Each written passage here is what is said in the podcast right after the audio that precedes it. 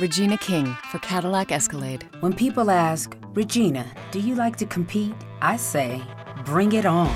Those are the moments that drive you to achieve more. And when you win, you keep reaching higher. To me, that's what the Cadillac Escalade represents. It's always evolving in technology, in design, everything. Because success isn't the end, it's just the first step to what comes next. The 2021 Cadillac Escalade. Never stop arriving. Regina King for Cadillac Escalade. When people ask, Regina, do you like to compete? I say, bring it on. Those are the moments that drive you to achieve more. And when you win, you keep reaching higher. To me, that's what the Cadillac Escalade represents. It's always evolving in technology, in design, everything. Because success isn't the end, it's just the first step to what comes next. The 2021 Cadillac Escalade. Never stop arriving. Me había divorciado de mi marido hacía año y medio y mi hija vivía en Londres con su novio desde Navidad. Así que me encontraba sola y dispuesta a disfrutar, a resarcirme de todos esos años perdidos, desgastados en un matrimonio que siempre estuvo más motivado por intereses que por verdadero amor. Recuerdo como el día que me enteré que Andrés se veía con una chica 20 años más joven que yo. Por un lado me sentí morir, pero por otro fue un gran alivio, tal como si hubiera liberado unas enormes y pesadas cadenas. Ahora tenía tiempo para disfrutar de la vida y probar cosas nuevas y emocionantes. Así que cada noche me conectaba a Internet y me pasaba las horas metida en un chat gratuito, conversando con todo tipo de personas. Cuando le cogí el tranquillo, decidí ir a por lo que realmente necesitaba. Un hombre. Quizá ya no era una chica joven y alocada. Mi cuerpo estaba algo gastado y mi mente se había acomodado, pero a la hora del placer no hay limitaciones que valgan. Llevaba sin echar un buen polvo, de los de verdad, intenso y placentero, desde quizá incluso hacía seis o siete años. Así que no tenía nada que perder. Era asidua al canal de Sexo Maduritas y durante un tiempo fui conociendo a hombres de mi edad que francamente me aburrían de sobremanera. Hablaban, no sé, hablar con ellos resultaba frío y monótono. Sus conversaciones estaban huérfanas de frescura y buen humor. No podían ser de que todos los tíos de mi quinta fueran así. Quizá es que únicamente estaban en ese canal precisamente... En fin, todo parecía haber sido una mala idea. Cuando él mandó un privado y me saludó, tan efusivo, fue que me llamó la atención y decidí contestarle. Durante semanas me mantuvo en vilo respecto a su edad, su aspecto o su lugar de procedencia. Nos limitábamos a charlar de cosas mundanas, de películas, de libros, de la vida incluso. A veces tocábamos el sexo, pero siempre de refilón y de manera un poco distante. Un día le propuse que nos viéramos en persona. Tenía ganas de conocer a ese tipo tan divertido que era capaz de hacerme reír como nadie. Tuve que insistir una y otra vez y finalmente accedió, aunque no muy, de muy buena gana. El día tan esperado fui demasiado puntual. Los nervios me estaban matando y salí de casa más pronto de lo que debería, convencida de que prefería pasarlos en la calle que encerrada en casa. Cada hombre que se me cruzaba por delante levantaba mis sospechas. ¿Será este? me preguntaba continuamente. Algunos incluso me miraban y, y en mi eterna inseguridad me autoconvencía de que quizá mi príncipe azul ya me había visto y se había decepcionado. Había regresado a su casa sin saludarme. De pronto, algo me llamó la atención. Un chico joven y desarreglado me miraba fijamente desde el otro extremo de la calle. De hecho, hacía rato que estaba allí y no me quitaba un ojo de encima. ¿Sería él? me pregunté. Al fin y al cabo, no sabía cuál era su edad y lo que yo imaginaba de un hombre de cuarenta y tantos, hecho y derecho, era realmente un crío, un adolescente con ganas de broma. De ahí precisamente su simpatía y su frescura. Me cabré, Me encendí, yo sola convencida de que aquel pequeño monstruo se estaba riendo de mí. Así que ni corta ni perezosa crucé la calle, me dirigí a él y directamente se lo pregunté sin miramientos. ¿Eres tú? El chico no dijo nada, se limitó a mirarme a los ojos, para seguidamente bajar la mirada y centrarse en mis tetas, abultadas, y que se dejaban entrever mm, a través del sugerente escote de mi vestido negro. Volví a preguntarle, ¿eres tú? Esta vez estiró la mano y sin abismo de vergüenza acarició mi pecho izquierdo. Puesto que no me lo esperaba me asusté y me eché unos pasos hacia atrás. Estaba confundida y perdida. No sabía qué hacer. Ahí tenía ese gamber que si por un lado hubiera planchado fetadas, por el otro no dejaba de ser un príncipe azul de mis interminables noches de chateo.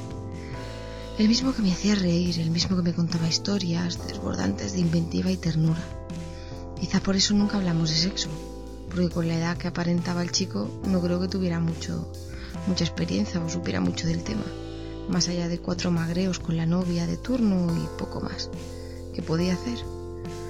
No tuve tiempo de pensarlo. El muchacho me agarró por la mano y tiró de mí. Me mantuve firme en mi sitio, inamovible. Sentía miedo y no sabía cómo reaccionar. Él se me acercó y me dijo, no tengas miedo, vamos a conseguir aquello que deseamos realmente el uno del otro. Decidí seguirle la corriente. Siempre tenía la opción de pedir socorro a gritos si intentaba algo extraño. Nos metimos en un callejón y entramos en una siniestra portería de esas con las del yeso de las paredes afectado por la humedad y con apenas una triste bombilla iluminando el espacio. El chico se agrió la bragueta y sin mediar palabras sacó su polla, un pene sin descapullar y de tamaño convencional, que meneó agresivamente mientras me miraba. Se abalanzó sobre uno de mis senos y lo mordió a través de mi vestido.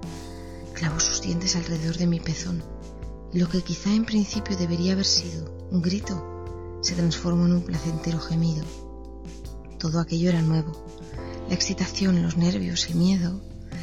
Se trataba de un cóctel demasiado brutal.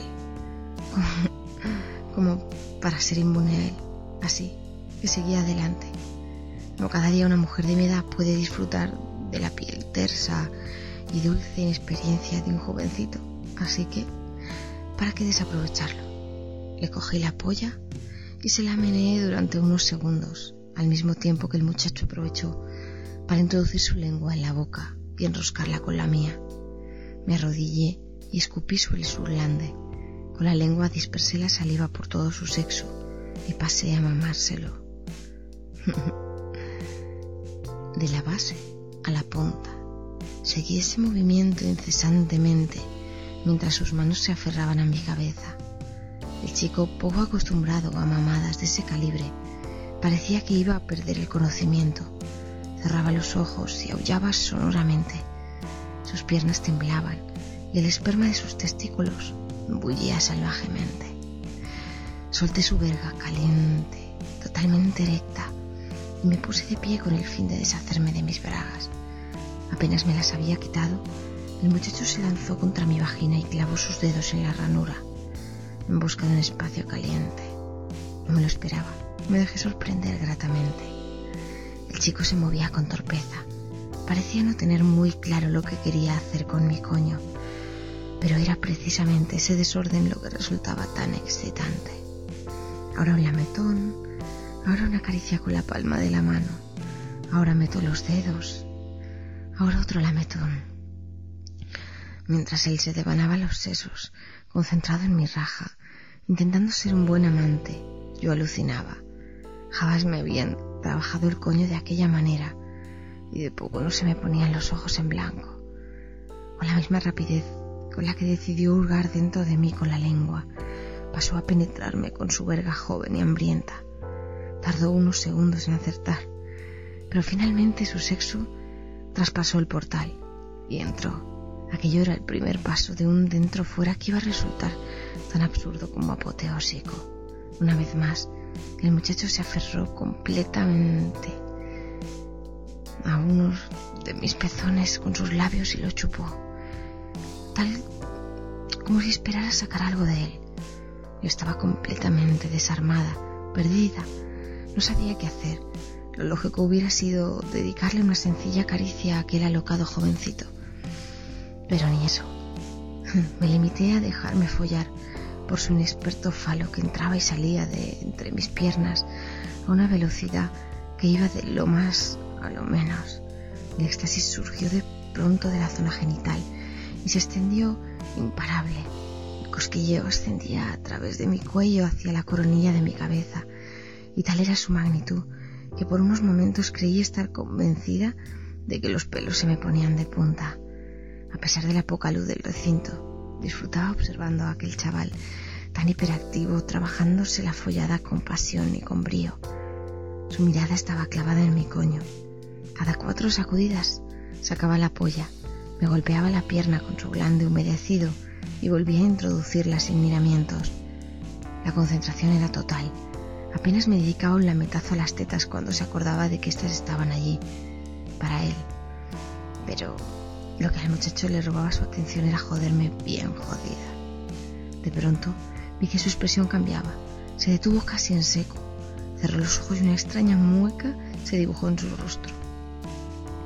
Aquel alocado adolescente iba a correrse. Rápidamente le empujé hacia atrás. Fue de poco, pero logré que eyaculara sobre mi estómago. No era mucho esperma, pero su aparición fue muy espectacular, dado un salto así en el aire a una altura considerable y dispersándose al estrellarse contra mí.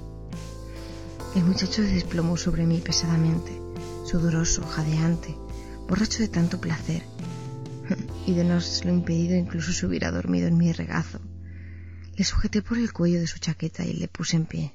Eh, le dije, seguro que te lo has pasado muy bien. Pero yo también tengo derecho a correrme, ¿no crees?